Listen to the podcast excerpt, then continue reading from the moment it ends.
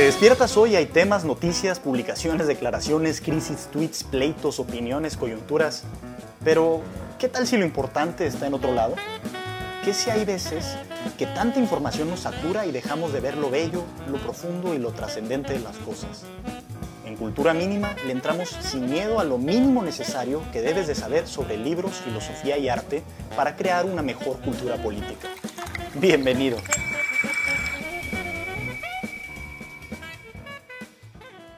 Sean muy bienvenidos a Cultura Mínima número 19. Jorge Luis Borges es el nombre que nos lleva a tener esta discusión el día de hoy, uno de los más grandes cuentistas quizá del habla hispana de toda la historia. Eh, Jorge Francisco Isidoro Luis Borges Acevedo es su nombre completo, nacido el 24 de agosto de 1899 eh, y fallecido el 14 de junio de 1986.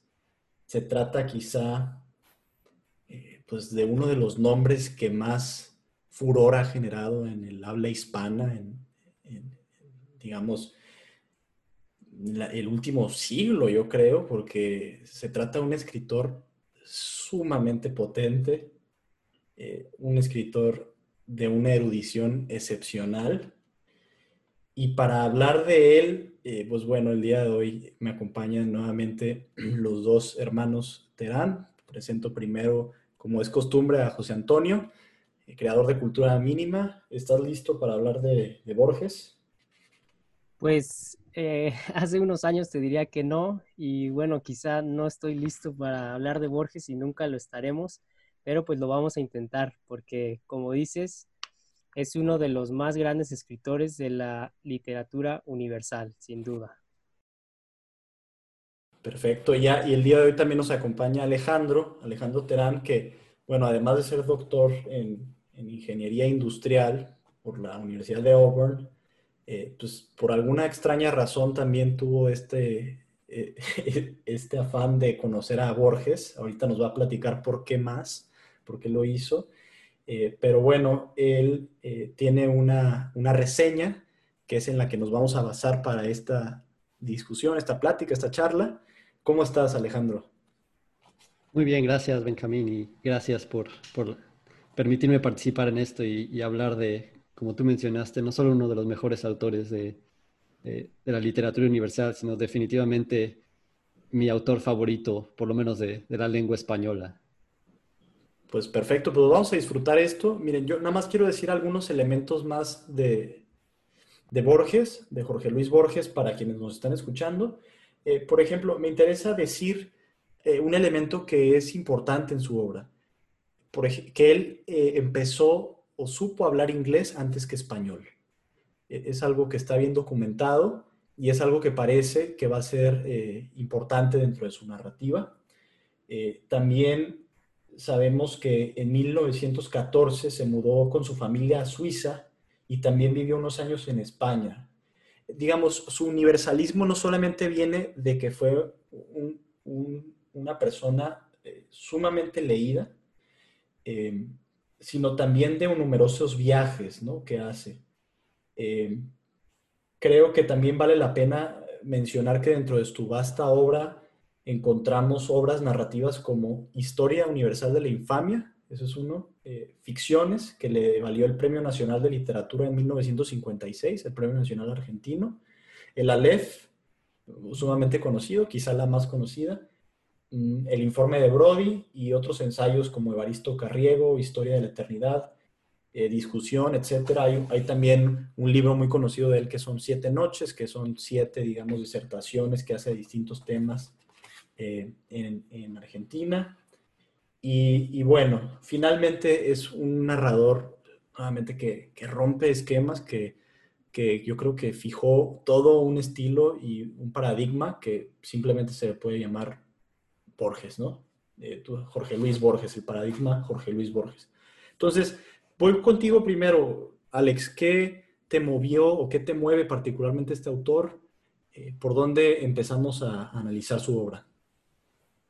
Bueno, es, una pregunta bastante difícil, ¿verdad? Pero eh, creo que a mí en lo personal lo que siempre me, encantó de Borges, eh, siendo ingeniero y con como una inclinación hacia las matemáticas y demás, eh, leer a Borges es, es como leer, como si un teorema se convirtiera en literatura, ¿no?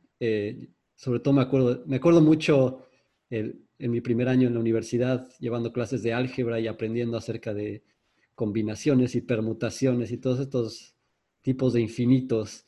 Eh, iba aprendiendo de eso y inmediatamente lo, que me venía a la mente era Borges, Borges, Borges, ¿no? Y, lo lees en muchas de sus historias, esta idea de todas las posibilidades, ¿no? Explorar todas las posibilidades y todos estos infinitos y ideas que son como que muy matemáticas y, a mí siempre me... Eh, a mí en lo personal eso, es parte de lo que me atrajo, ¿no? Y además de su maestría eh, del español, sea, no sé ni no hay otra forma de describirlo, es, es, un, es un deleite leer a Borges, ¿no? O sea, yo siempre que, todavía, siempre que hay un momento en que quiero leer algo solo por el, eh, para disfrutar, o sea, que no, nomás quiero sentarme a disfrutar algo que leo, eh, agarro a Borges y lo leo y, y trato incluso de leerlo en voz alta, porque su español, su manejo del español es tan extraordinario que lo tienes que oír no, no basta con, ¿no? con pasar la mirada e imaginarlo, ¿no? Lo, tengo que decir en voz alta para oírlo y, este, ahora sí que saborear las palabras y las frases y, y, cómo escribe. Entonces, de hecho, ni siquiera estoy seguro de cómo explicar toda la, emoción y, el disfrute que, que experimento cuando leo, leo a Borges. Fíjate que nunca había escuchado que alguien dijera un teorema hecho literatura. Entonces me, parece una muy buena imagen. Y me trajo a la memoria el cuento de él eh, que está en el libro de ficciones justamente, que se titula Examen de la obra de Herbert Quain. Digo, que eso? Digo, ya no sé si es cuento o qué es, pero sí vemos eh, que tal cual despliega esquemas matemáticos dentro del cuento. Voy a mostrarlo aquí en la pantalla brevemente. Eh, ahí estamos hablando de unos diagramas tal cual, ¿no? Entonces, no se trata nada más de una idea o de una repetición de ecos a través de su narrativa, sino que de manera explícita usa las matemáticas en algunas de sus obras, ¿no? Creo que esta es la más concreta de ellas.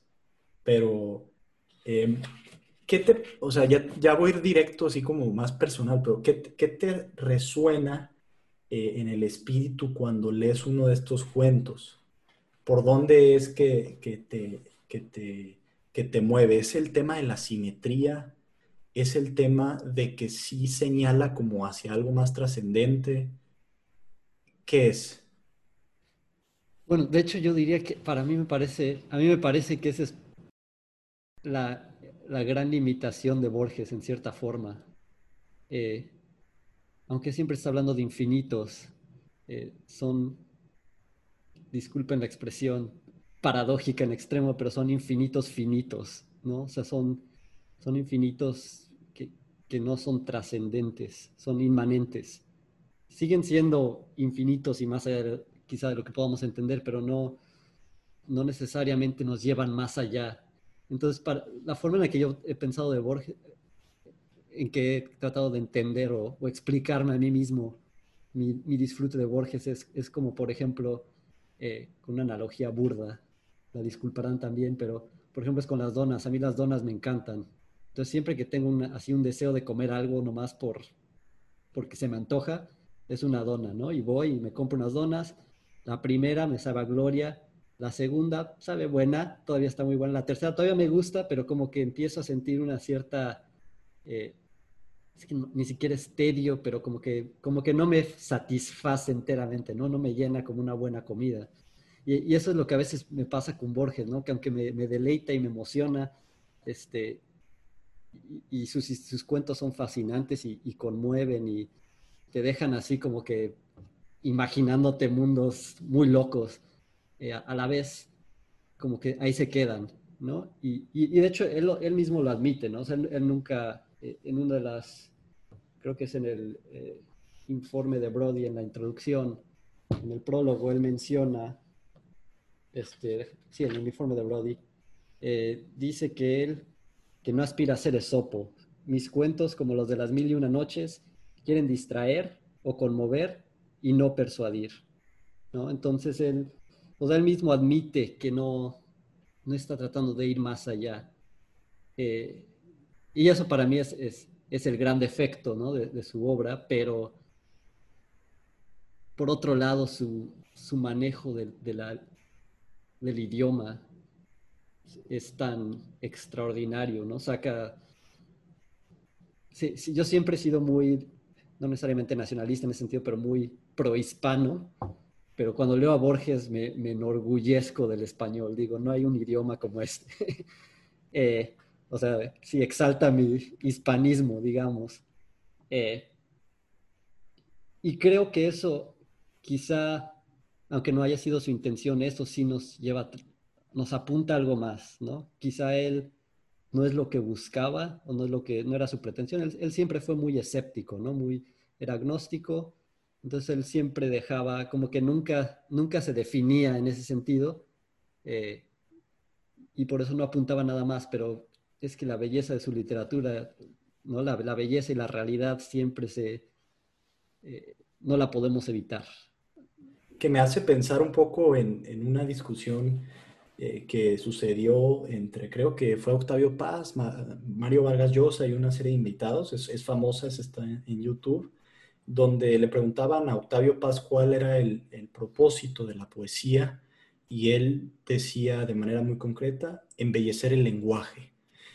Y eh, el embellecimiento del lenguaje sucede en Borges, pero no a través de la poesía de manera particular. Creo que a pesar de que escribió una obra poética pues considerable. Eh, este, son sus cuentos los más eh, bellos en el aspecto literario. Y a eso quiero eh, pasar con, con, José Antonio. Justamente, eh, a ver, ¿qué te parece empezamos haciendo una semblanza breve de estos tres elementos en Borges, que son cuentos, o sea, su prosa más bien, poesía, y no sé si también quieras mencionar algo de su digamos, actividad divulgativa, ensayística, también puede ser como un tercer elemento por allí. ¿Cómo ves esto? Sí, quiero rescatar eh, una cosa que mencionas, Benjamín, que es esta de, de repente estamos leyendo sus cuentos y ya no sabemos si es un cuento o qué es. Y justo ese texto que citas tú, el de examen de la obra de Herbert Quain, eh, se lo pongo yo a mis alumnos en, en, clases de escritura universitaria y pues la mayoría desconoce de qué se trata y yo les pregunto, a ver, ¿qué acaban de leer? Y eh, justo resalta un, un, elemento muy interesante que quiero yo sobre eh, reflexionar sobre él, que es este de los límites de la literatura y de lo que eh, también es un texto escrito, pero no es literatura. Y justo creo que con los cuentos lo logra muy bien Borges, esto de hacernos dudar si los, la categoría de ficción basta para que nosotros eh, separemos literatura de no literatura. Es decir, eh, bueno, los dos casos que se podrían presentar son este, que yo le, le presentas a alguien el texto, un cuento de Borges, no le dices lo que es, lo va a leer y va a decir esto, pues es un ensayo, es un análisis de una obra, es eh, algo, pero no es un cuento. Y luego ya que les dices que es un cuento, entonces eh, uno se pregunta sobre la forma, que eso es con lo que juega mucho Borges. Sus cuentos parecen ensayos, sus ensayos parecen cuentos. Entonces, eh, la reflexión sobre la literatura con Borges eh, está ahí muy sabrosa. Otra cosa que es la que mencionó Alejandro, lo de la trascendencia, eso también le, lo veremos y quizá a algunos les parezca incluso como una especie de blasfemia o, o, hasta algo petulante, porque pues vamos a destacar también los defectos de Borges, que sí de entrada quiero decir, eh, es uno de los grandes de la literatura universal. O sea, eso no cabe la menor duda. Y en el género de cuento, sí es así top, top 3.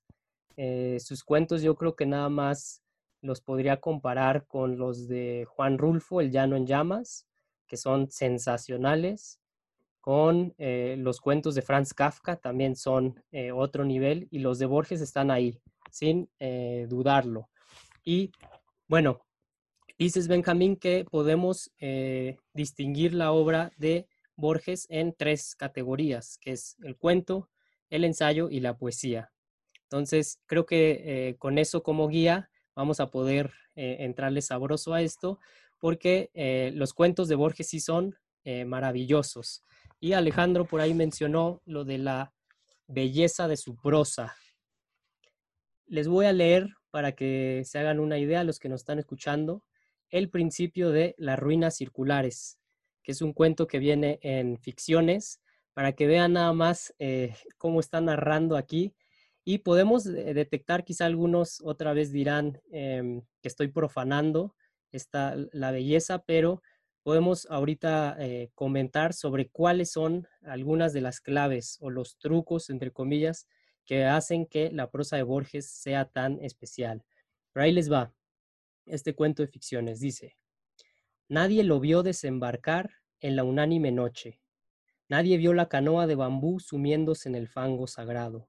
Pero a los pocos días nadie ignoraba que el hombre taciturno venía del sur y que su patria era una de las infinitas aldeas que están aguas arriba, en el flanco violento de la montaña, donde el idioma zend no está contaminado de griego y donde es infrecuente la lepra. Entonces, vean nada más, algo, algo resuena, Nada más de, leerlo y nosotros que tenemos el privilegio de ser hispanoparlantes, eh, pues podemos apreciar esto. Y lo que les decía que, eh, qué trucos usa eh, Borges o, o qué hace que su prosa sea tan especial, es el uso de adjetivos, es su adjetivación. Y vean nada más qué adjetivo le coloca a la palabra noche. Y les pregunto yo, eh, qué genera en nuestra mente esto, si lo podríamos eh, traducir, si tiene un significado literal. Dice la unánime noche. ¿Qué significa unánime? Eh, ¿no? no tiene como una relación literal con la noche, ¿no? De repente dice el fango sagrado, dice el hombre taciturno y de un, el flanco violento de la montaña. Entonces, eh, si ven, el, uso de los adjetivos es algo muy eh, peculiar y, Borges tenía un sentimiento, una intuición extraordinaria para colocarlos. Entonces, eso en cuanto a los cuentos. Em, mi experiencia personal de, cómo llegué a Borges creo que ya la conté, eh, de hecho en alguno de los podcasts, no recuerdo bien, pero es em, en diferentes etapas de la vida porque la obra de Borges sí puede ser clasificada de difícil. Creo que eh, si tuviéramos que decirle a alguien que no lee mucho, eh, sí le advertiríamos que los cuentos de Borges no son fáciles en muchos sentidos, en el plano intelectual, en el plano de la forma. Em, y por eso yo primero lo leí en la secundaria. Mi papá eh, comentaba que los cuentos de Borges eran fabulosos. Yo agarré el libro, eh, ingenuamente, como a los 13, 14 años, y no entendía nada. O sea, tú puedes agarrar ficciones, imagínense si te topas con un cuento como El examen de la obra de Herbert Quain o Pierre Menard, autor del Quijote, eh, y pues no encuentras esas cosas como que uno busca en la literatura, ¿no? Y menos en un cuento. Entonces, em, eso también me sirve como para decir que he detectado dos tipos de cuentos en Borges. Unos son extraordinarios porque si tienen un desenlace o un giro inesperado que te sorprende y te deja perplejo. Me viene a la mente uno que es eh, La casa de Asterión. Eh, este de las ruinas circulares también tiene este tipo de finales que eh, tienen un giro inesperado y los otros simplemente son una especie de, bueno, Alejandro dijo teoremas, eh, también son divagaciones metafísicas o, religiosas que le atraía mucho el tema. Ya veremos que sin comprenderlo o sin este aspecto de trascendencia, pero son simplemente algo que no parece una historia, más bien parece como una elucidación o una reflexión erudita Y entonces, a grandes rasgos, como que eso hay en, los cuentos de Borges, pero sí, sin duda, todos, incluso los que eh, tienen un final inesperado, el trayecto hacia ese final está acompañado de una prosa exquisita. Entonces, todos los cuentos de Borges son geniales. Eh, no, hay, no hay otro calificativo. En cuanto a los ensayos, se los recomiendo que los lean, pero eh, de hecho quizás su valor está en que parecen cuentos. Y esto es, eh, puede ser un elogio y a la vez una especie de defecto de, de la obra o el pensamiento más bien de Borges, porque todo lo aborda, incluso temas religiosos, filosóficos, con este enfoque del juego literario. Entonces, eh, en ese sentido, hay muchos temas que no logra él eh, captar tal cual su profundidad o su implicación para nuestra vida real, sino que se queda nada más en el juego eh, lingüístico y metafórico. Entonces, los ensayos también son muy valiosos, pero sí adolecen de esta falta como de, ¿cómo llamarlo? Eh, siento que no, no, acertaba Borges a eh, comprender los fenómenos en su totalidad, precisamente por el sesgo literario. Y finalmente, eh, la poesía, que como dijo Benjamín, sí es una obra extensa, pero yo creo que sí es la más pobre. tiene algunos poemas increíbles también, pero muchos de ellos sí incluso son rimados, sí se preocupaba por la musicalidad, también juega con estas ideas que mencionó Alejandro del infinito, hay algunos poemas así buenos, pero quizás sí sería eh, su punto más débil. Y eh, lo diré incluso en sus propias palabras, en una entrevista en 1963, eh, él dice, un poeta, evidentemente, creo que no soy sino eso, un poeta torpe, pero un poeta, espero. Y em, en ese sentido, eh, sí les recomiendo que lean los cuentos. Los cuentos de Borges son los que lo colocan en otro nivel. Entonces, eh, ahí no sé si quieras eh, agregar algo y ahorita le entramos a la crítica, ¿no? Porque no se irá incólume este Borges que tanto admiramos. O sea, quiero dejar claro eso. Borges sí es otro nivel, pero le vamos a entrar también a sus aspectos negativos. Yo quisiera pasarle la palabra a Alejandro, nada más si quiero complementar algo lo que dijiste antes de que se me vaya, porque es breve. Eh, hablaste de estos elementos de la prosa de Borges y destacaste el de adjetivación, es decir, usa varios adjetivos que no son tan comunes o en combinación, de hecho, poética, ¿no? Hablar de la noche unánime, pues estás hablando ya de, una visión poética o, o del fango sagrado.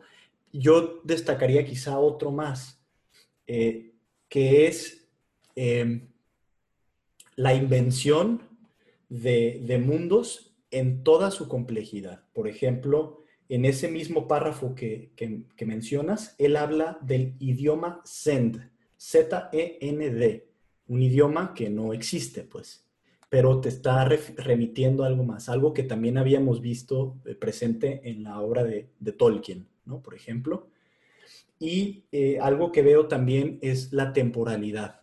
me parece que algo tiene Borges que alenta el tiempo, tiene una capacidad, eh, creo que es nuevamente la potencia de su intelecto, pero una capacidad para detener el tiempo y el transcurrir de los sucesos. Muchos de sus cuentos suceden casi, se podría decir, en un instante.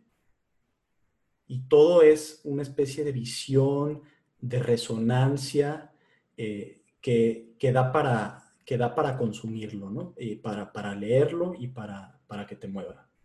En fin, quería hacer esos dos y ahora sí, Alex, eh, ¿cómo ves esto que dice tu hermano?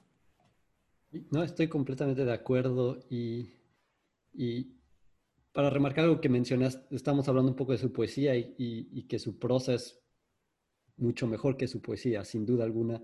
Eh, y, quisiera, así como mencioné hace rato que yo me gusta leerlo en voz alta, quizás es más adecuado decir que me gusta recitar su prosa, eh, porque, porque sí, es, es poética, ¿no? O sea, los, los, adjetivos, no solo cuántos usa, sino dónde los coloca, es una forma poética. Estás leyendo prosa, pero suena, tiene el, ritmo ¿no? y la musicalidad de la poesía. Eh, entonces a mí, por eso, es, por eso es que me gusta leerlo en voz, en voz alta, ¿no? Y, y, como han estado mencionando, una de las cosas que es como fascinante, porque es con lo que siempre está jugando, es esta, difumina esa línea entre la ficción y la realidad, no solo la, entre géneros literarios, sino entre la ficción y la realidad. Eh, entre, eh, y eso es algo que intenté, con lo que yo también estaba jugando en la reseña, ¿no? O sea, estoy describiendo yo trabajando y cómo la, pues, la, estos mundos de Borges como que se empiezan a difuminar. Eh, y eso también nos lleva a algunas de sus ideas, este, o de sus influencias eh, filosóficas, ¿no? O sea, él, y él lo menciona en repetidas ocasiones, menciona a Schopenhauer, a Berkeley, que son filósofos para los que la realidad eh, es apariencia, ¿no? Es, por eso también esta fascinación con los sueños, con la memoria, con, con estas experiencias que no son eh, necesariamente las experiencias, este, experiencias concretas, digamos. Hay como que una cierta vaguedad. Eh, y, me llama mucho la atención que mencionas lo del tiempo, ¿no? Porque eso es algo increíble, este, con lo que sí siempre también está jugando Borges, con el tiempo, con la eternidad, con la simultaneidad. Eh, y es interesante. De hecho, leí una este, semblanza de Borges que la escribió Carlos Castillo Peraza justo después de que se murió Borges. Y lo que él menciona es que, que Borges como que confunde, eh, y esto nos va a llevar a un tema que hemos hablado con anterioridad, eh, pero que confunde lo que los medievales distinguían dos, digamos, modos del tiempo. Está el tiempo, en latín tempus, que es de los seres eh, corrompibles, todo lo que está cambiando es sujeto al tiempo, pero luego están los seres espirituales, que están sujetos también a ciertos cambios, pero de una forma distinta. Entonces ellos no, ellos no están sujetos al tiempo, sino, ah, en español se llama el evo, en latín evum, ¿no? que es una especie de, que es mucho más parecida a una simultaneidad. No es eternidad, tampoco es tiempo, no es esta sucesión de momentos, que es el tiempo, es algo como intermedio. Entonces, como que Borges también difumina esa línea porque creo que no está, creo que no conoce esa distinción. Eh, entonces, él como que tiene una, eh, una fascinación con eso, ¿no? Como que las paradojas, las paradojas que surgen de algunas de las ideas filosóficas de las que él, se, eh, que él seguía, esta ruptura de la realidad con la percepción, esta ruptura de, la razón con el intelecto de la que hemos hablado con anterioridad, esta ruptura que está eh, por toda la filosofía moderna y que genera todo tipo de paradojas y que han sido 300 años de filósofos tratando de resolver estas paradojas y nomás generando más eh, y contradicciones y todo tipo de ondas muy locas, Borges se deleita en jugar con eso, ¿no? Entonces, como, como tú mencionaste, Benjamín, esa idea del tiempo a veces, a veces está muy lento, a veces eh, hay estos cuentos donde se encuentra a sí mismo en distintos periodos de su vida, ¿no? O sea, eh, como que hay un traslape del tiempo. Entonces, es fascinante. Digo, eso es parte de lo que es fascinante de leer esa ficción, y, sobre todo la forma en que, en que expresa estas ideas, ¿no? O sea, que, y no solo en eso, sino también, por ejemplo, en, el Aleph, ¿no? Que está hablando de un punto donde se ve todo, todo lo que existe, todo lo que ha existido simultáneamente ahí. Y, la forma en que lo describe es maravillosa. o sea, casi, casi, casi me puedo ver a mí mismo viendo el universo entero en un punto, ¿no? Eh, entonces, eso... Pienso hasta como una forma metafórica de hacer una comparación entre dos tipos de autores. Unos, eh, digamos, que cuya obra es como si fuera una alberca a la que te vas metiendo primero el pie, la, la, puntita de los pies, vas tanteando la temperatura y ya de repente metiste hasta abajo de las rodillas y así hasta que te sumerges enteramente en la obra y estás cautivado. Pero con Borges, eh, yo creo que pertenece o nos damos cuenta de que pertenece a una segunda categoría de autores, que es como si te empujaran por detrás y ya estás totalmente sumergido en el agua y, ya tienes que entender todo lo que está sucediendo y de hecho no puedes escaparte de allí hasta que terminas de leer el cuento, ¿no? Entonces, eh, pues lo, veo así, ¿no? Como esta, e, eso es lo curioso, que es un, yo, yo lo hablé como una especie de pasmo, un espacio sin tiempo, pero también hay un fenómeno de aceleración al inicio, que es que estás totalmente sumergido en la obra desde las primeras líneas. Entonces, eso sí lo hace eh, pues todavía más, eh, más retador, ¿no? Incluso. Terán, ¿qué, ¿qué, más ves? A ver, José. Sí, ahí quiero entrar yo y, y me parece genial esa imagen que menciona Benjamín, de que te avientan así. Y eh, yo sí visualizo los, los cuentos de Borges como que pasas por un sentimiento de que te vas a ahogar. O sea, te avientan a, a, lo profundo y de repente ya no sabes ni qué está pasando. Y eh, otra vez el ritmo del cuento te genera una especie de eh, como de desmayo en el que el tiempo se pierde, se detiene o quién sabe qué pasa con el tiempo. Pero eso me recordó eh, Borges tiene un cuento tal, bueno, tiene muchos en los que le entra este tema del tiempo, en el que como que se detiene. Ahorita les, les hablo de uno que es el, el, milagro, ¿cómo se llama? El milagro secreto en ficciones, que tenía preparado comentar un poco sobre él, pero también eh, recordé otros ejemplos de otros escritores que eh, juegan con esta como idea de si fuera cine, como de slow motion o de detener el tiempo. Y em, está por ahí eh, un cuento de, un uruguayo que se llama Horacio Quiroga, que tiene cuentos de terror muy buenos. Uno de los más famosos es el, Almohadón de Plumas, pero tiene otro que se llama eh, Un hombre muerto o El hombre muerto, no me acuerdo, pero eh, también es de un, hombre que corta los platanares ahí en, en Uruguay y de repente se detiene el tiempo y el lector no sabe qué está pasando hasta que describe cómo eh, él, está viendo que tiene un hacha enterrada. Entonces, ese es uno, un cuento magistral de Horacio Quiroga y yo creo que eh, se puede relacionar mucho con la obra de Borges. Otro eh, que este sí no me gusta es una novela algo corta de un escritor mexicano que se llama Salvador Elizondo. Se llama Farabeuf o la crónica de un instante. Y en esa novela, o sea, son como 120 páginas, según esto, eh, Salvador Elizondo intenta retratar un instante en el que una persona está viendo una fotografía de la tortura de un eh, chino y de eso se trata toda esa novela. Entonces también vemos ahí esto de como detener el tiempo.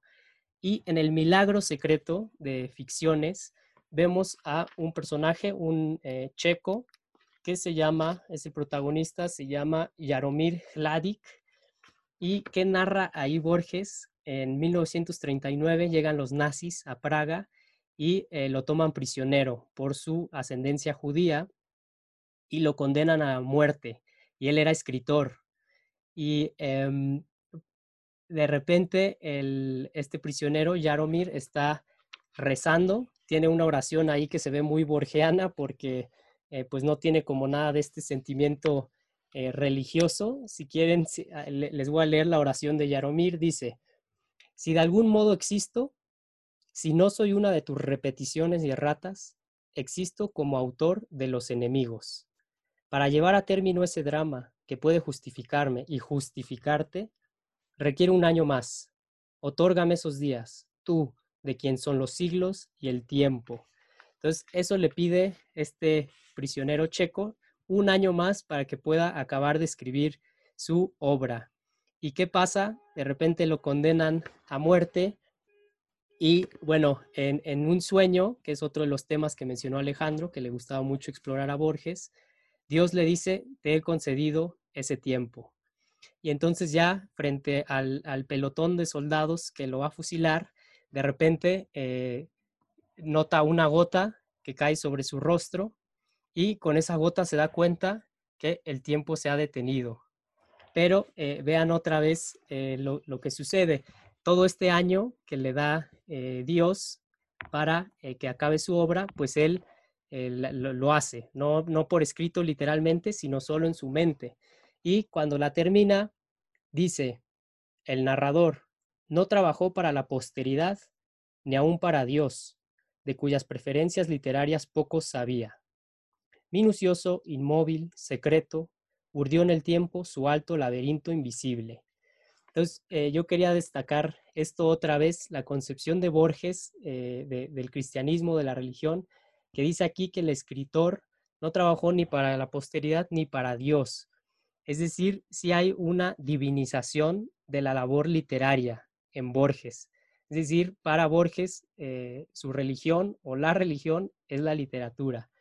Entonces, lo vemos en este cuentito de ficciones, que está muy bueno, y aprovecho para eh, otra recomendar, si se van a aproximar a la obra de Borges, yo le recomendaría empezar con el Aleph, que es eh, su colección de cuentos en la que viene un cuento homónimo y eh, en ese viene otro que mencionó Alejandro veladamente, que es el de, ¿cómo se llama ese que se encuentra a sí mismo Borges unos 30 años después?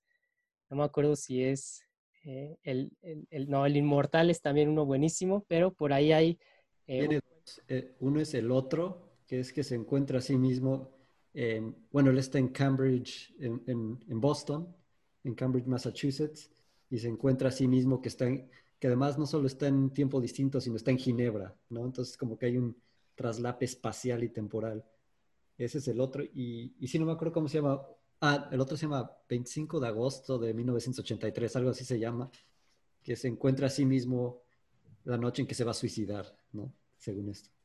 Exacto. Y creo que estoy ahorita revisando, me parece que el otro viene en el libro de arena, que es otra colección de cuentos muy recomendable. Entonces, eh, a grandes rasgos, tiene tres libros de cuentos, que son ficciones, que es el mejor, eh, pero quizá es el menos accesible. Tiene el Aleph y el libro de arena, que también es un cuento maravilloso. Y otro tema eh, que recorre la obra de Borges es este como del plagio y que él decía, pues eh, no existe en realidad el plagio, porque tenía como concepciones eh, cabalísticas incluso de, la vida, en la que el universo pues es un texto.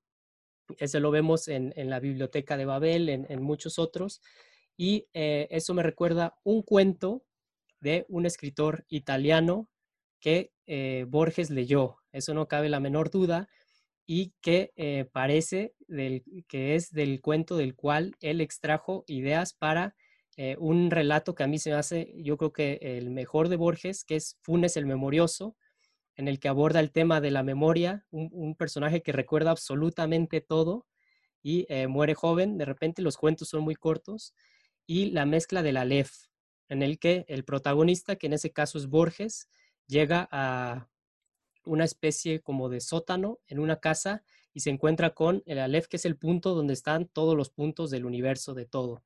Y este cuento de Giovanni Papini, que eh, yo conseguí en una colección muy eh, pequeña que se llama Memorias Indirectas, editado por el Fondo de Cultura, se llama El prisionero de sí mismo.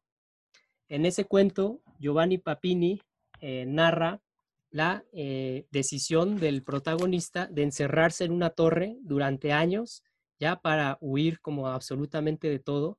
Y hay pasajes que recuerdan muchísimo a Funes el Memorioso. Entonces, les recomiendo que lean esos cuentitos de Papini, también son una maravilla.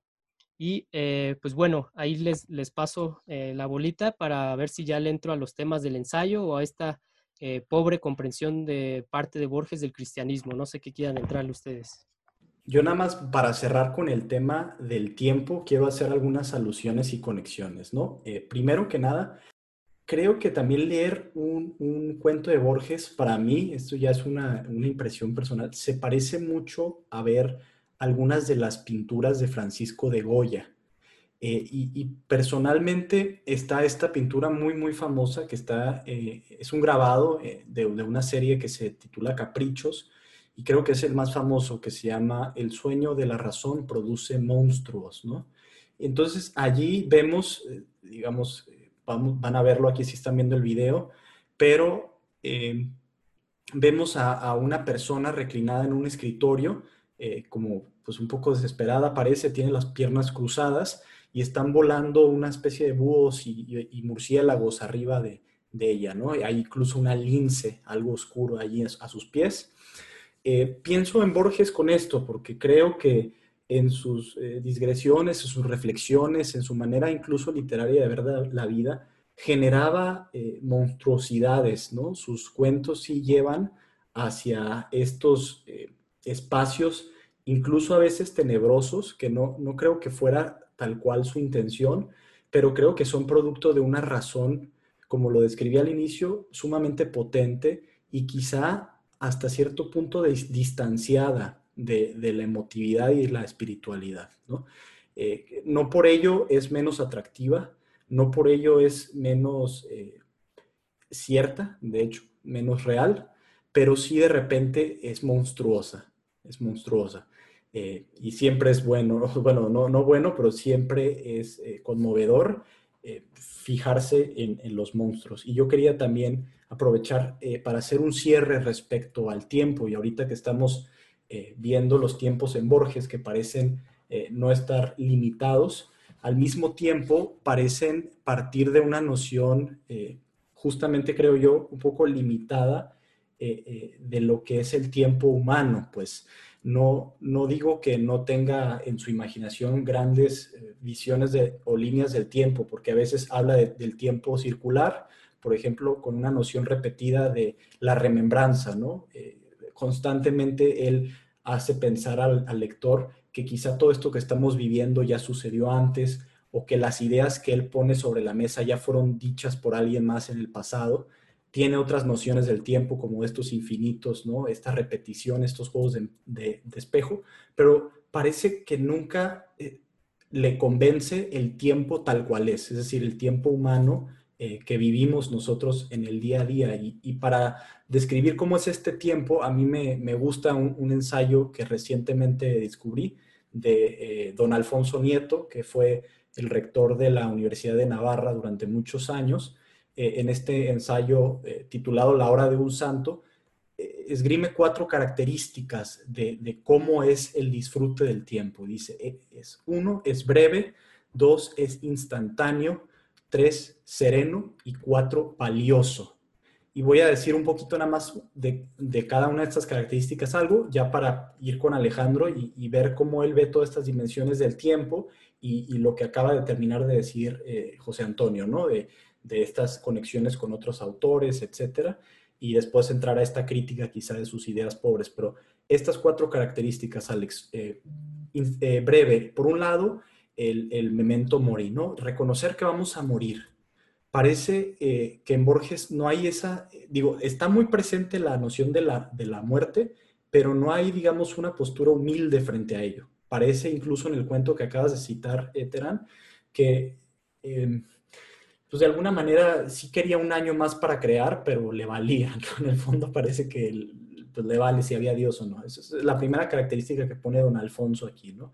Una realidad que pasa rápido, que de repente este, pues, se, va, se va a acabar nuestra vida y, hay que confrontarnos con esa realidad.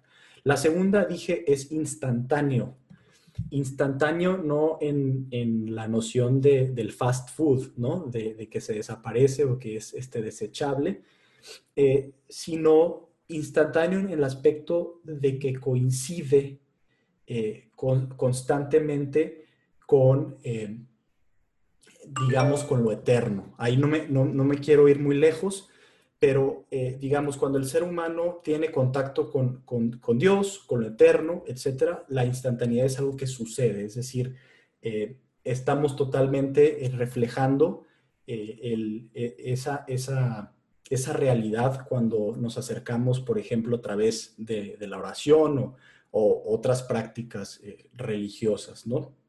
Es la idea del, del hoy, de la hora, de que eh, de que el tiempo sí apremia, ¿no? Porque es un regalo.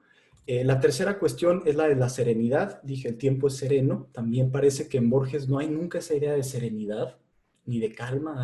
Hay, una, pues, ¿cómo, ¿cómo, mencionarlo? Como una, una prisa por entenderlo todo que no le permite la calma al espíritu, ¿no? Y tiene, la serenidad tiene que ver con el equilibrio del gasto del tiempo, es decir, cómo vamos a destinar nuestras acciones, a qué cosas. Eh, eh, y también creo que tiene que ver con una noción religiosa, ¿no? El reconocimiento de, cierta redención. Si no, no hay serenidad que se pueda, pues no, hay serenidad que podamos tener si no hay un redentor este, que, que, que de alguna manera nos haya salvado, ¿no? O haya salvado al género humano Y finalmente, la idea de valor. Eh, la pregunta explícita que hace don Alfonso, ¿cuánto vale el tiempo? Y la respuesta es dependerá de quién lo valora y para qué lo usa. Y finalmente, eh, pues ese valor es, es algo que, que, está en sí mismo, ¿no? Entonces dejo esos cuatro elementos, nada más como una, un paréntesis quizá un poco extenso, pero eh, quiero argumentar con ello que justamente es el tiempo que no vemos en Jorge Luis Borges. ¿Cómo ves todo esto, Alex? estoy de acuerdo, porque me parece que, a ver, sí, cuando leo a Borges parece que hay, hay un anhelo de, de, eternidad, hay un anhelo de esa trascendencia, de, de, lo infinito, que todos tenemos, ¿no? Entonces es, es parte de la naturaleza humana. Pero precisamente por, por ese escepticismo y ese agnosticismo que, y, parte de eso le viene de su papá, ¿no? Su papá, él, él mismo lo menciona, este, y parte quizá de tanta erudición, eh, parte también quizá de, experiencias y las circunstancias, no sé, pero siempre, creo que por eso siempre recurre a estos infinitos y a estas ideas, porque está como que tratando de agarrar, ¿no? De, tomar la trascendencia y tomar la eternidad eh, casi a la fuerza. Eh, y, y, me recuerda a mi hijo Miguel que va a cumplir cuatro años, que luego intenta agarrar agua y dice, ¿por qué no puedo agarrarla? Yo, pues es agua, el agua no se puede agarrar, ¿no? Eh, así me parece que es la, la eternidad y, y la trascendencia. Si intentamos tomarla, se nos escurre entre los dedos y, y, eso es lo que a mí me parece mucho que, que ocurre en Borges. Eh, y, y, eso lo lleva a, pues a la frustración, ¿no? Y, y siempre su, muchos de sus cuentos, digo, aunque me deleitan, también me dejan como un poco melancólico, ¿no? Y, y él, siempre que he leído entrevistas con Borges o, incluso muchos de sus cuentos, hay este, este sentido de melancolía, ¿no? Como una tristeza, la, tristeza que, que, algunos dicen, ¿no? La tristeza del paganismo, ¿no? Del, del, de, de, de los estoicos, ¿no? Que es, bueno, pues sí, las cosas son, tengo todos estos deseos que no son capaces de ser satisfechos, pero pues ese es el destino y pues yo sigo, ¿no? Y eso, eso, eso esa idea se transmite mucho en ese cuento que ya, ya, ya, lo encontré, es agosto 25, 1983, que es un Borges, creo que de 50 años, se encuentra a sí mismo ya de, de 83 años y, está hablando consigo mismo y, y, el, y el viejito Borges está medio reseñando su vida, pero no es que ¿no? No es que diga, oye, tu vida he sido feliz, he vivido, es como que no es que haya sido mala, pero es como que un, una melancolía y, y ¿no? Y, finalmente está diciendo, hoy me voy a suicidar. Y, y, de hecho menciona a los estoicos, ¿no? Porque esa es como su, su visión del mundo. Entonces hay una, hay una cierta tristeza, ¿no? Y eh, es, es, una, es una, digo, hay, hay un sentido de heroísmo, yo creo, en esa, en esa actitud pero es un, nuevamente es un heroísmo este, inmanente que se queda aquí y que no trasciende. Y ese es, ese es creo, eh, regresando a esa, a esa, idea del tiempo, ¿no? Ahí se, creo que eso es parte de ese intentar aferrarse al tiempo y, y, y o a la eternidad eh, cuando no se puede, no se puede. Sí, que si bien nosotros hemos defendido en este programa varias veces la separación del autor con su obra o de su obra, al mismo tiempo no se puede hacer tampoco una disociación radical de lo mismo, no, no, en términos de la moralidad del autor, justamente es lo que defendíamos, que pues puede ser una persona moralmente deplorable y no por eso su, su obra va a ser mala o lo que sea, eh, pero sí, digamos, podemos ver rasgos de la vida de la persona en la obra, ¿no? Porque pues esa, esa separación es este, pues, artificial, ¿no? Y de esto que dices, Alex, justamente creo que me da pauta para leer uno de los poemas de Borges que a mí me parecen también eh, más tristes, más melancólicos, más escalofriantes. Y, y, lo voy a leer y ya con eso, para que Terán entre ahora sí directamente a, a este reflejo de, de, de, lo que esta poesía refleja de la vida de, de Borges y de sus ideas. Este poema se titula El remordimiento. He cometido el peor de los pecados que un hombre puede cometer. No he sido feliz.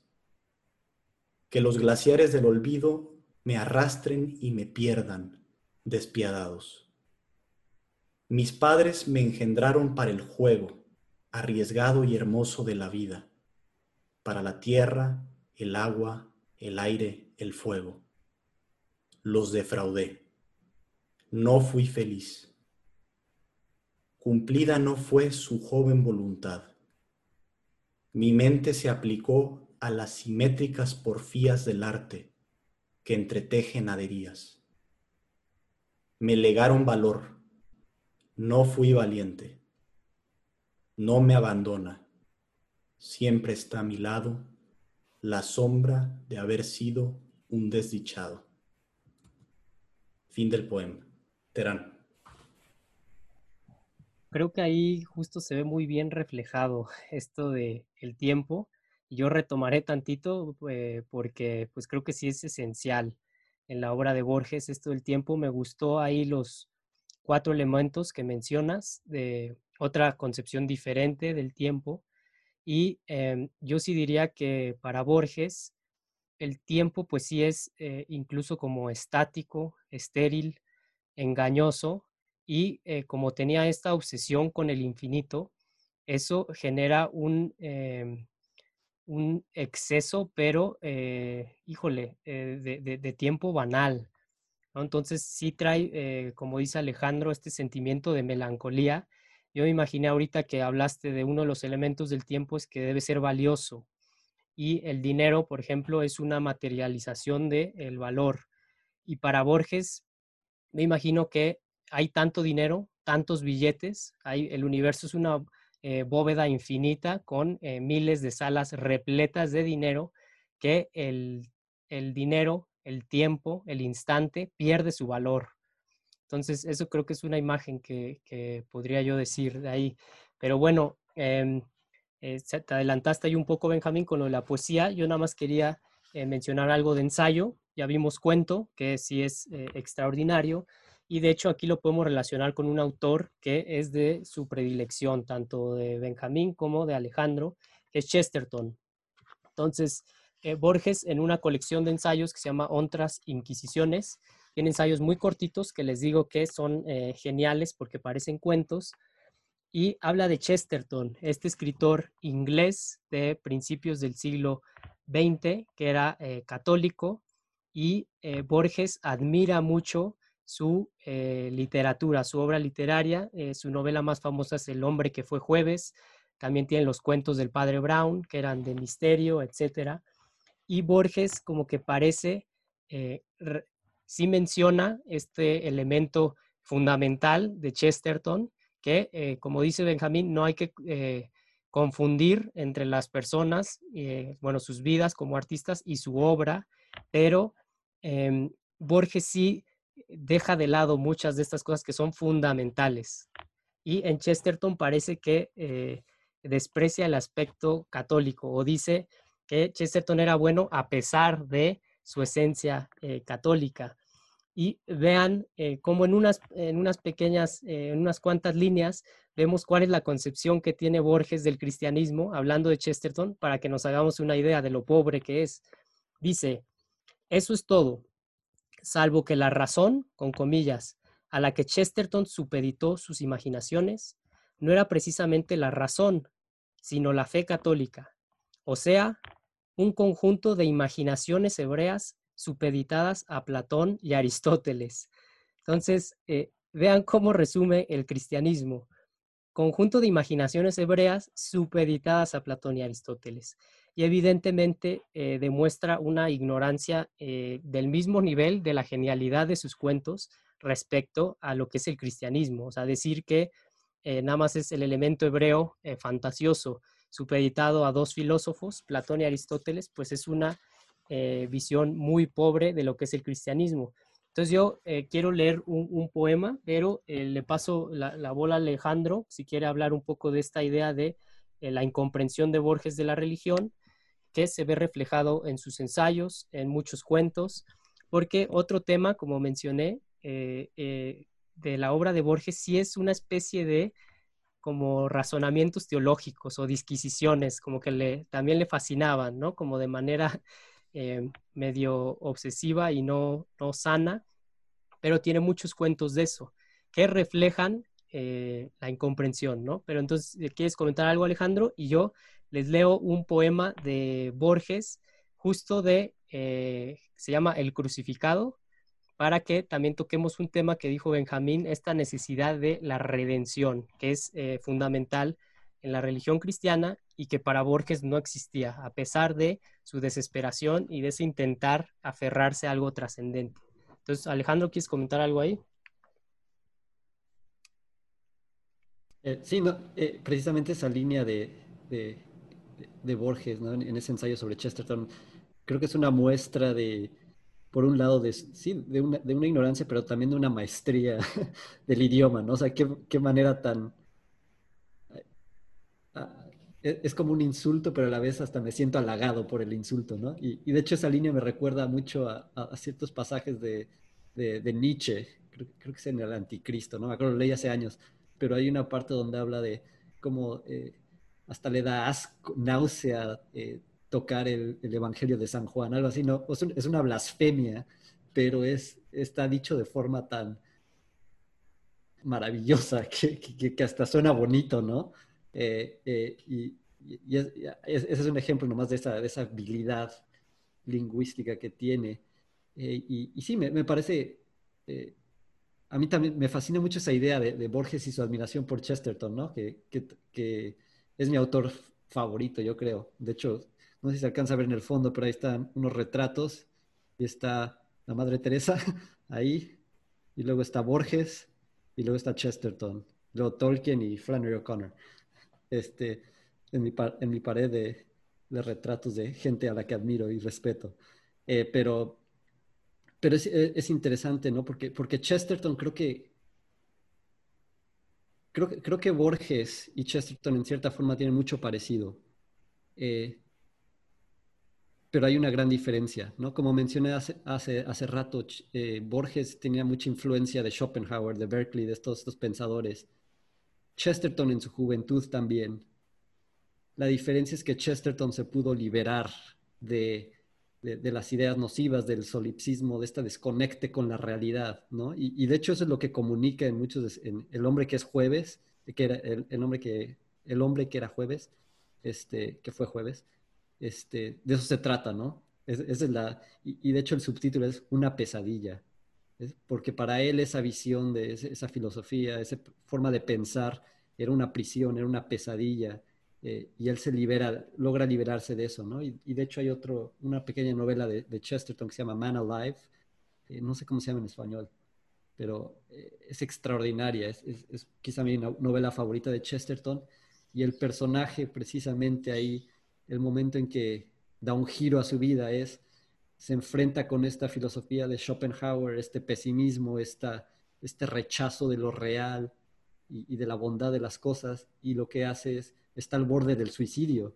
¿no? Y entonces va ahí enfrenta a un profesor y, y, ahí hay todo un, drama muy este, chestertoniano y maravilloso que, que, es, que te tiene botado de la risa y, y pensando y llorando y todo, ¿no? Eh, y, creo que esa es la gran diferencia, que Chesterton sí logra liberarse de, ese, de eso y por tanto todos sus cuentos, toda su obra eh, apunta hacia más allá, es trascendente, ¿no? Eh, está eh, toca lo real, aunque, aunque él también escribe cuentos fantásticos que, que, Borges le admiraba, ¿no? Y de hecho Borges imita su estilo en varios cuentos o, intenta copiar a, Chesterton, pero, pero en Chesterton su literatura fantástica siempre está apuntando a la realidad, ¿no? A una realidad más profunda de la que experimentamos quizá en todos los días, pero la realidad, mientras que la de Borges es incapaz de hacer eso. Eh, y, eso es nuevamente lo que para mí es la gran digamos, tragedia o el gran defecto de, la obra de Borges. Eh, pero insisto, es mi autor favorito en español. Eso no le quita mérito alguno a su, a su habilidad como escritor.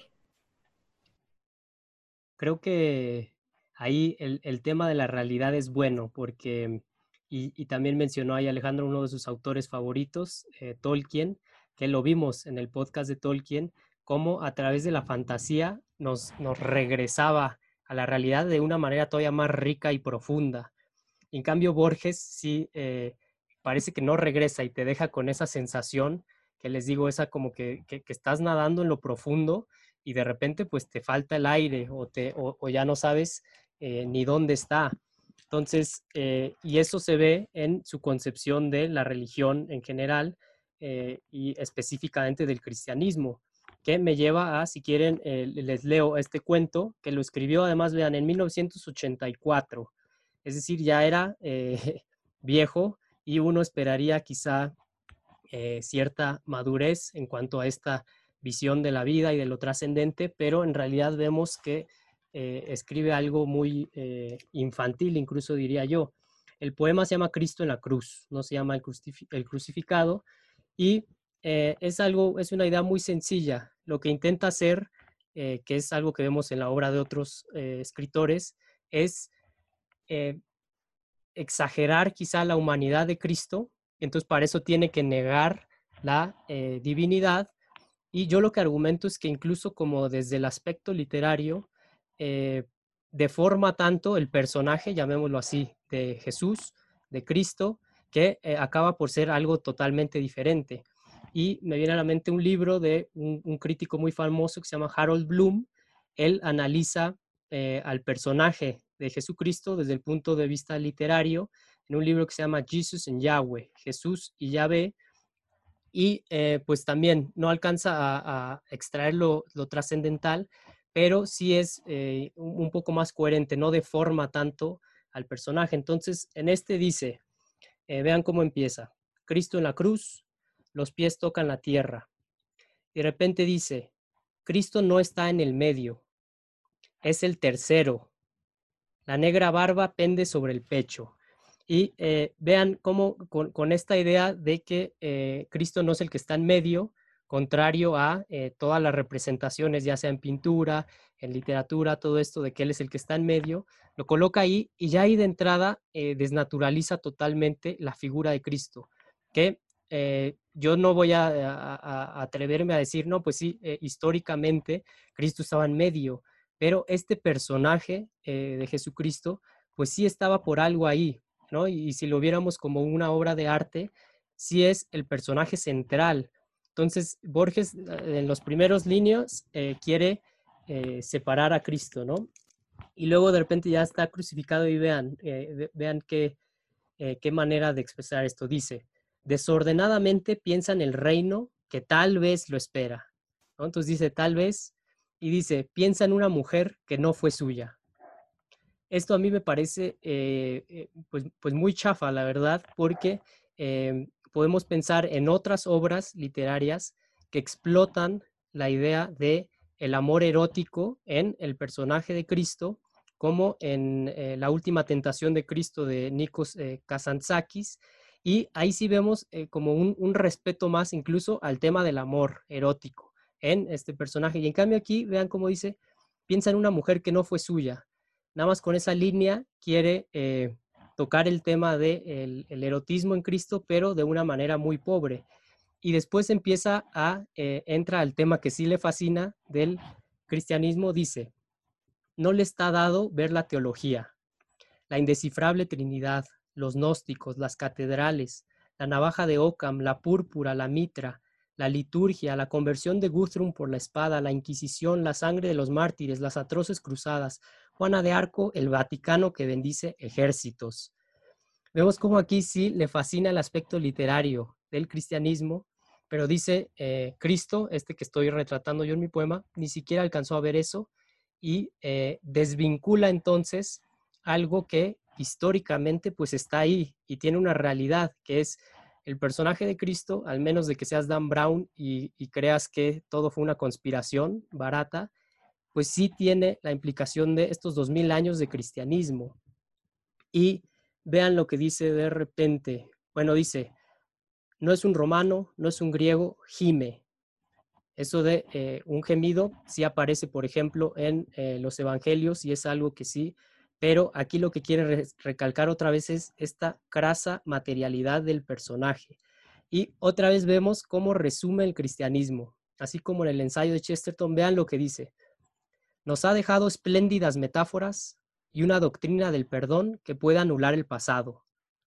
Así resume la vida de Jesucristo. Nos ha dejado espléndidas metáforas, está diciendo, sí, eh, son eh, valiosas, pero vemos otra vez que Borges con esta idea de metáfora, de, metáfora, de hecho, empobrece el mensaje de el Jesucristo, ya sea eh, histórico o el personaje que nos ha llegado a través de la literatura, del arte, todo eso. Entonces, simplemente metáforas. De repente dice, ya se ha muerto, anda una mosca por la carne quieta, y vean eh, cómo decide acabar este poema Borges, ya anciano, en 1984, con una actitud que me parece totalmente adolescente. Vean, dice, en una pregunta que se hace, ¿de qué puede servirme que aquel hombre haya sufrido si yo sufro ahora? Algunos podrán decir, órale, qué poderoso, pero en realidad lo que está haciendo es eh, deshumanizar algo básico, que es el mensaje esencial del cristianismo, que es el de la empatía, por un lado, que es el de la entrega, el del amor. Y entonces él está diciendo como un adolescente, ¿de qué me sirve si alguien sufrió, si yo estoy sufriendo ahora? Entonces, así acaba su poema de Cristo en la cruz, para que eh, vean cómo, pues, eh, tiene esta fascinación por aspectos literarios, pero eh, su visión de la religión, en este caso cristiana, pues es muy pobre.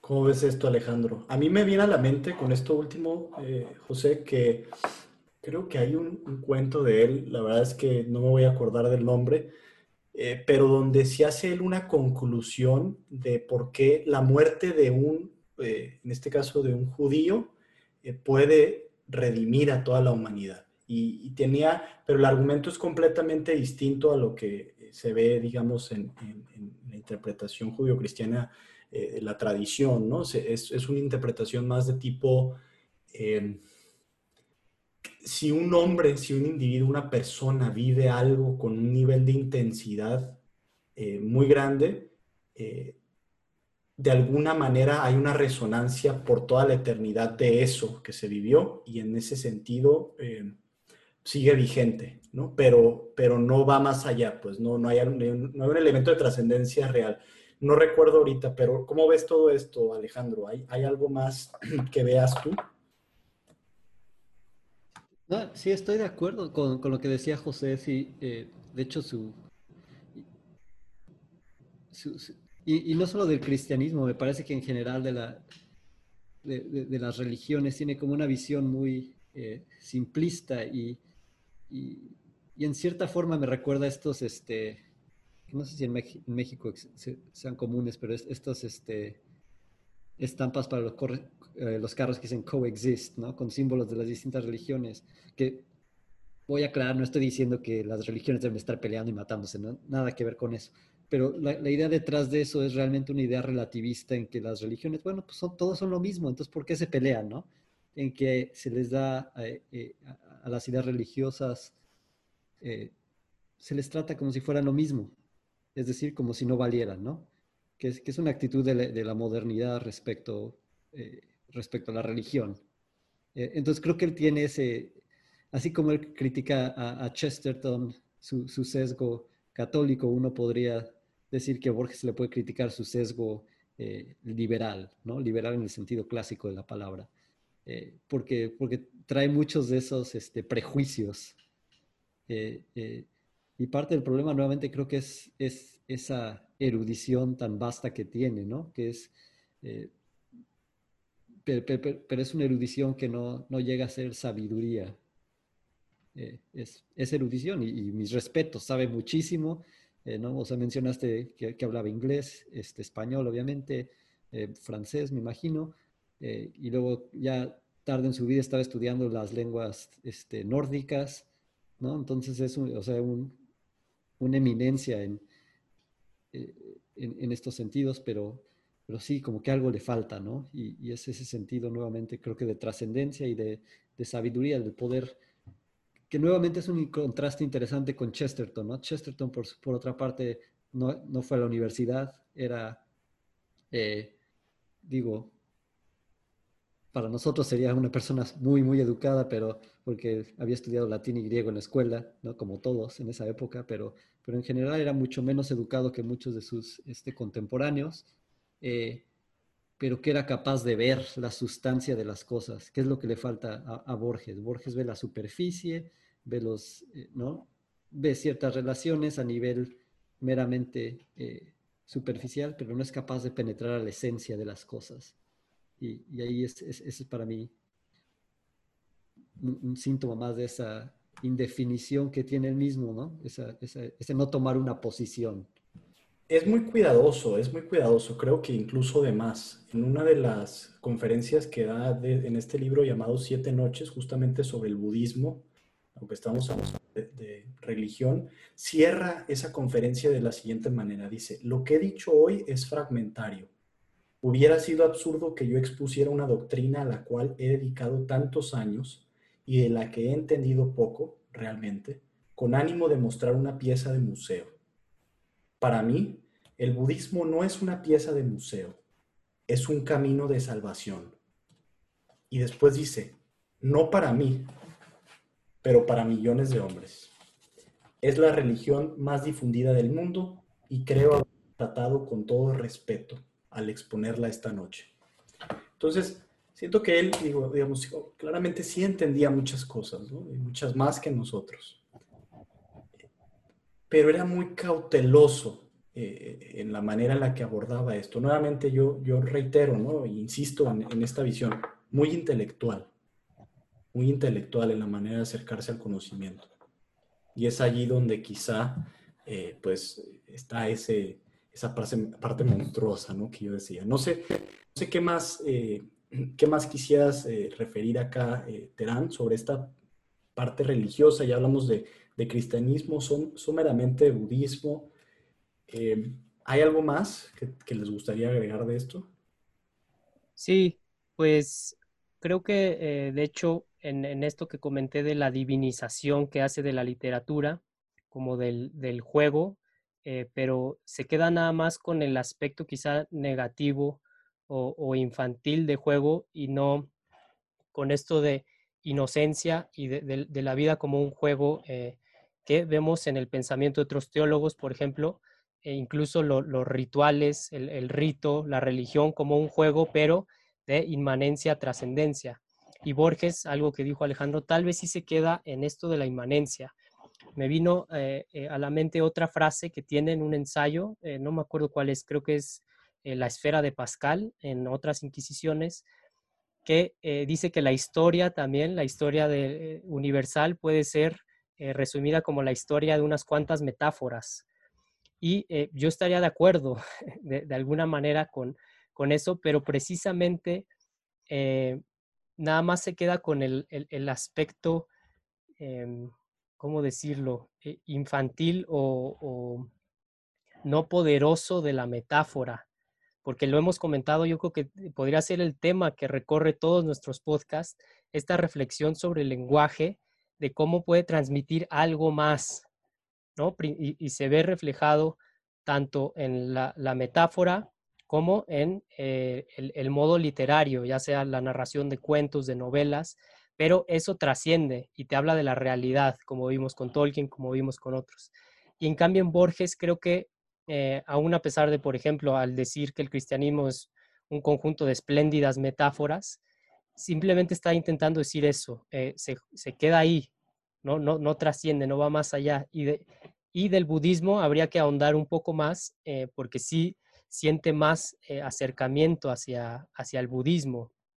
Y yo creo que tiene mucho que ver con esta concepción eh, del tiempo, de la vida, como algo estático, como, eh, como algo de, con esta influencia estoica.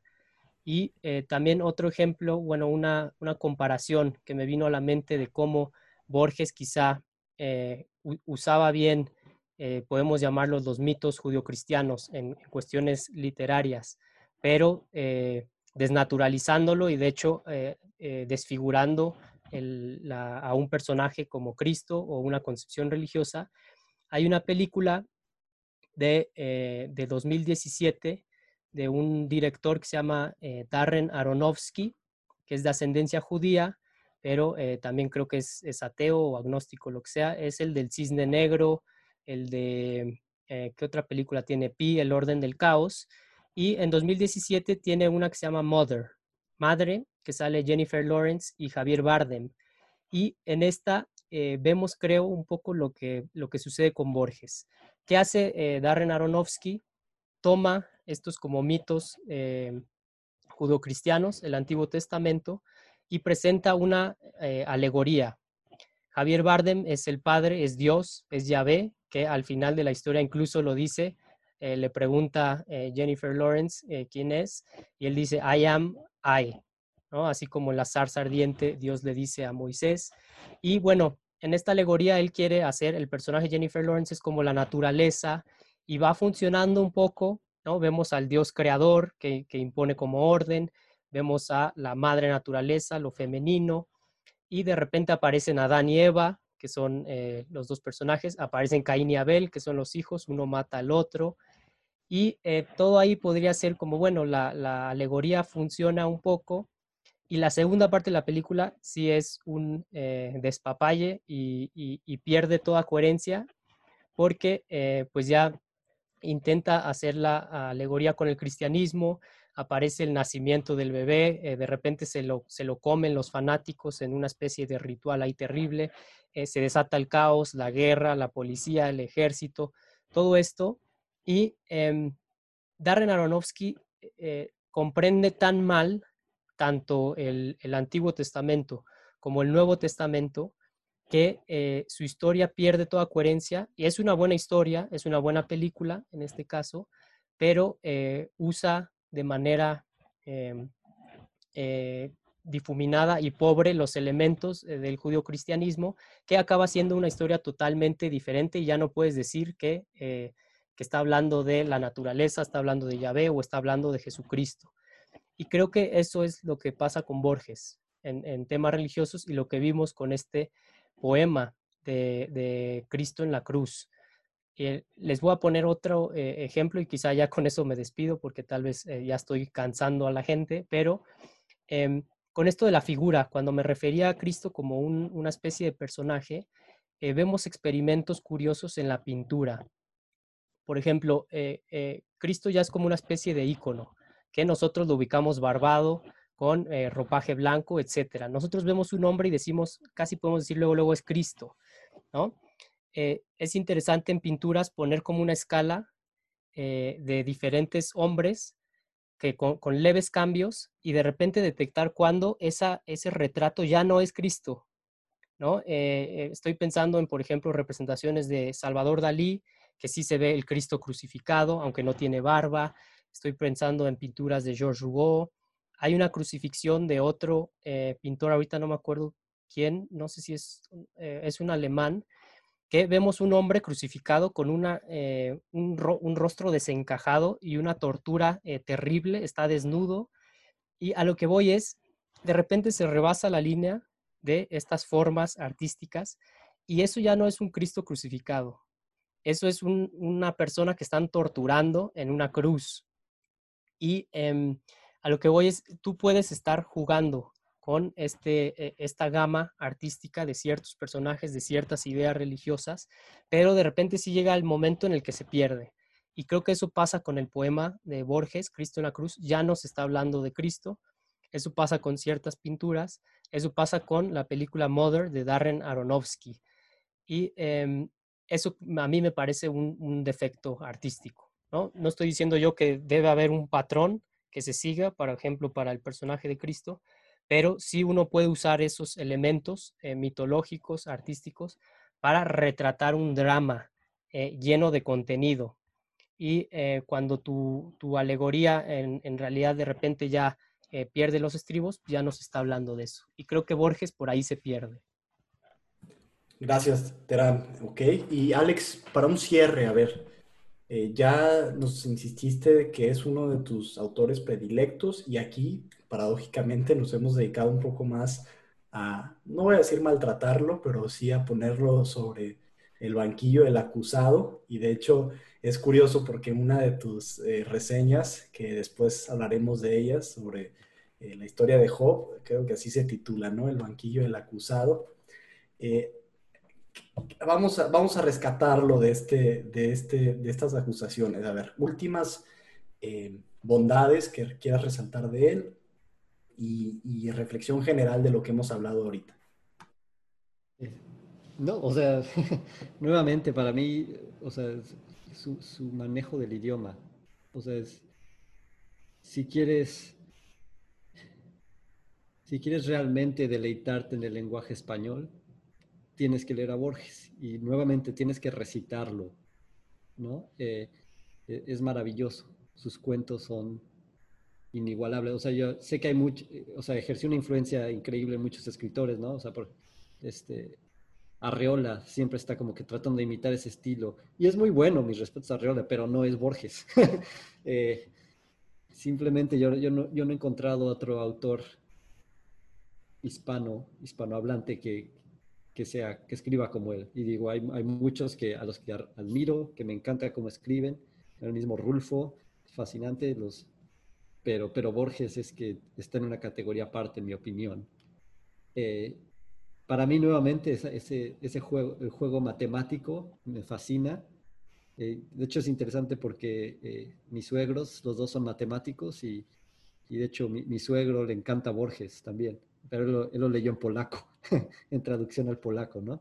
Pero yo creo que tiene mucho que ver con estos juegos matemáticos, que, de hecho en la reseña eh, es, con lo que estoy jugando, bueno, más bien como computacionales, ¿no? O sea, esta idea de, los infinitos y números que se repiten y representaciones y bla, bla, bla, y todo eso, es, eso a mí me, me divierte leerlo, me divierte eh, leerlo y por eso me gusta. Eh, te digo, aunque a veces me deje algo melancólico, eh, pero no, no, es necesario, cuando, cuando digo melancólico no, no, digo que estoy deprimido, no digo que estoy ya de malas, es una, es una, es una cierta tristeza que es dulce, ¿no? Como, como hay una canción de dolidos, cuando está dolido, ¿no? duele, te hace llorar, pero, pero te trae una cierta este, catarsis, ¿no? Una cierta liberación y para mí Borges eso, eso hace siempre me dejas ahí intervenir, Benjamín, ya para, para que no sea lo último que dije, pues una vapuleada al maravilloso Borges. Eh, hay una frase ahí, no recuerdo quién la dijo, pero todo escritor pues intenta imitar a eh, pues, los grandes. Y una recomendación muy concreta que se le da a los que aspiran a ser escritores es no imites a Borges, porque eh, pues es, es, inimitable, o sea, sus cuentos sí son mm, otro nivel. Entonces, ahí Borges es eh, otra categoría, como dice Alejandro, y también me viene a la mente que pues e, es un talento y, una genialidad eh, inauditas. O sea, también en, el fútbol, llevando la analogía al fútbol, que ya he mencionado por ahí a, Messi y a Cristiano Ronaldo, pues quizá también es, eh, a, Messi no lo puedes imitar. si es, e, es un talento ahí, ahí puro, que se desborda y lo mismo sucede con Borges. Sus cuentos sí son eh, exquisitos, son de otro mundo. Sus ensayos también, en cuanto que se parecen, eh, parecen cuentos. Su poesía quizá no es eh, extraordinaria, pero sí el, manejo de la lengua española es un deleite en Borges. Entonces, quizá ahí incluso yo sí me cuestiono por qué no ganó el Premio Nobel de Literatura, por ejemplo. Que sí ganó el Cervantes, ¿no? Pero siempre fue ese ese drama. Y pues bueno, entonces con eso cerramos. Yo agradezco nuevamente eh, a, los dos por haberme acompañado aquí y, por estar aquí dándole a cultura mínima todos estos tintes eh, exploratorios de una serie de, de, autores que pues la verdad es que se desbordan en todos los sentidos, ¿no? Sobre todo en el del lenguaje. Eh, los hermanos Terán, que son como una especie contemporánea de hermanos Grimm, este, pero mexicanos y, no sé, estudiosos de la lengua.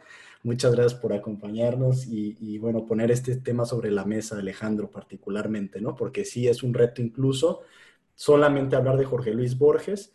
No cualquiera se atreve porque aparte, pues es que, ¿qué le vas a decir? Aquí, de hecho, salió algo interesante. Entonces, los invito a que vayan a tu reseña, que sí es algo distinto a lo que hablamos hoy. Eh, pues muchas gracias y hasta la próxima.